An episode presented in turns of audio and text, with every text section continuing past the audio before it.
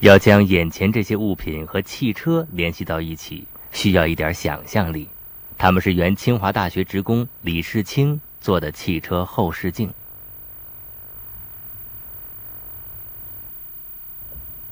多年前，李世清是清华大学的一名汽车司机，在一次开车送学生的途中，把一辆小轿车给剐了。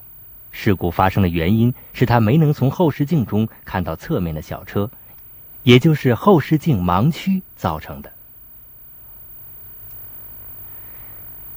汽车后视镜盲区是众多交通事故的罪魁祸首。李世清在事故之后萌生了搞无盲区后视镜的想法。由于容易成型，又有一定反射性，水泥、环氧树脂等变成了实验初期做镜子的原料。其实，四千年前，古人就已经认识到光洁的表面可以反射光线。并用铜做出了镜子，确切的说是反射镜。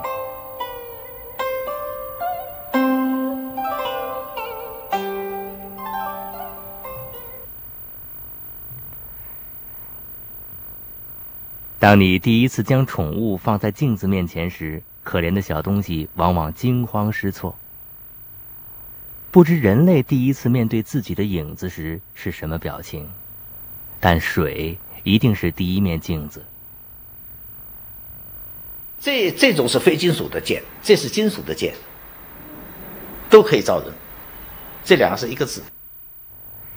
剑是古代的盆，装水可以照人，所以古镜也叫剑。有人认为铜镜就是由剑直接演变而来的。凡是铜器，你不磨光抛光，不可能照人的。那个剑不需要磨光抛光，它甚至里头还有花纹呢，所以这个这个说法有点比较勉强。那么怎么会变成铜镜？因为还是在他们在这个使用铜器的过程里头，发现这个铜器表面假使一磨光抛光之后，就可以照脸。据说皇帝的第四个妻子嫫母。在劳动中捡到一块光滑的石片，可以照脸。后来皇帝造出了铜镜。目前发现的最早的镜子是四千年前的。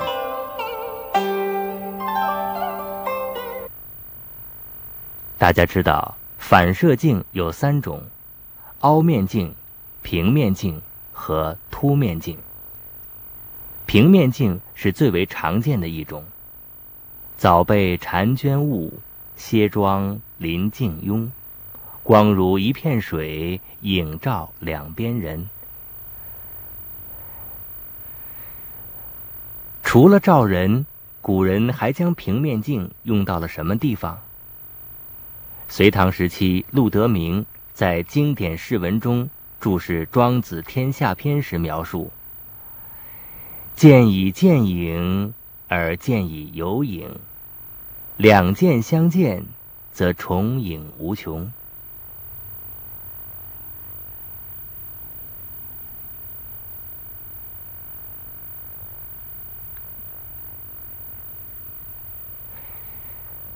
徜徉在海底，潜望镜是潜水艇内人员观察海面的工具，而最早的潜望镜实际上出现在中国的汉代。汉代科学著作《淮南子》的主编刘安，在《淮南万壁术》中谈到：“取大镜高悬，置水盆于其下，则见四邻矣。”可见那时人们已经清晰地认识到光线的入射角和反射角的关系。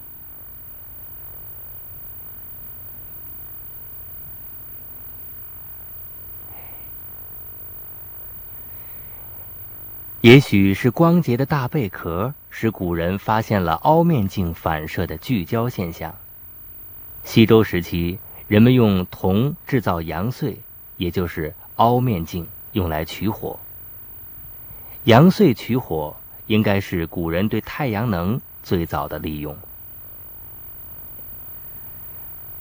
凹面镜很少出现在现代人的日常生活中，倒是凸面镜较为常见。从街道拐弯处的球面镜，到各种车上的后视镜。那么古时有凸面镜吗？有。由于铸大镜有一定难度，再加上战争连连，青铜多用来铸造兵器，所以小镜子成为布衣百姓的日用品。为了将人脸照全，古人铸镜时有一把镜面做的凸一些。据说开放的唐代，妇女便将小镜子放在包中随身携带。凸面镜的出现是镜子发展的一个飞跃。随着镜子的出现，古人开始探究镜子成像的原理，朴素的光学思想也就随之诞生了。墨子的光学里头啊，墨子里头我们现在发现，原来说是八条。现在还多了一条九条，就是它折射的事情，他也研究过了。这个不管它。那么，呃，它里头也明显的研究了平面镜、凸面镜、挖面镜。这个没有这个呃青铜镜是不行的，因为水它不可能造成凸面镜，那凸面镜必须是青铜造的。嗯。墨子归纳了各种镜子的成像规律。还悟到了凸面镜和凹面镜焦点的存在。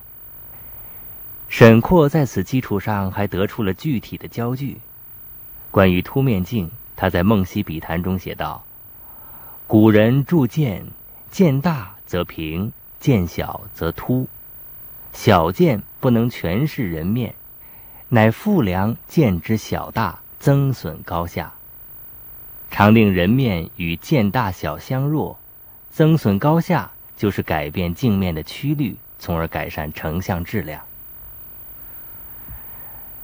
李世清先生在发明初期便使用了古人这种简单而有效的方式，将一面大凸面镜分割成无数小平面镜，通过调整小平面镜的高低方向，也就是改变大凸面镜在每一个点的曲率，来改善成像质量，最终。得到了一个变曲率的大凸面镜。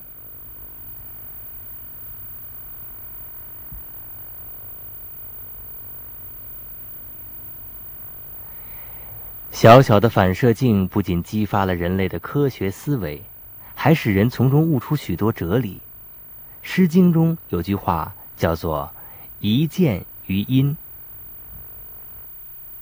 呃，仪器的仪原来的意思是。一个做标准测量用那个柱子，剑呢，就是一个铜盆里面呢放着水，人们拿去照，当镜子照。那么当时呢，呃，殷纣王抱怨无道，是吧？呃，后来武王伐纣，把他灭掉了。呃，那么周朝人就觉得殷朝的政治的腐败，呃，灭亡应该成为他们的一面镜子，或者是一个呃参考标准。这就是一见于阴的意思。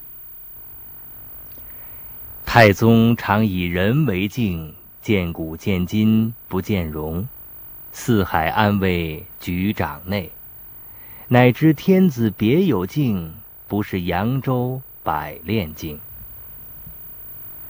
白居易一首新乐府也道出了唐朝兴盛的原因。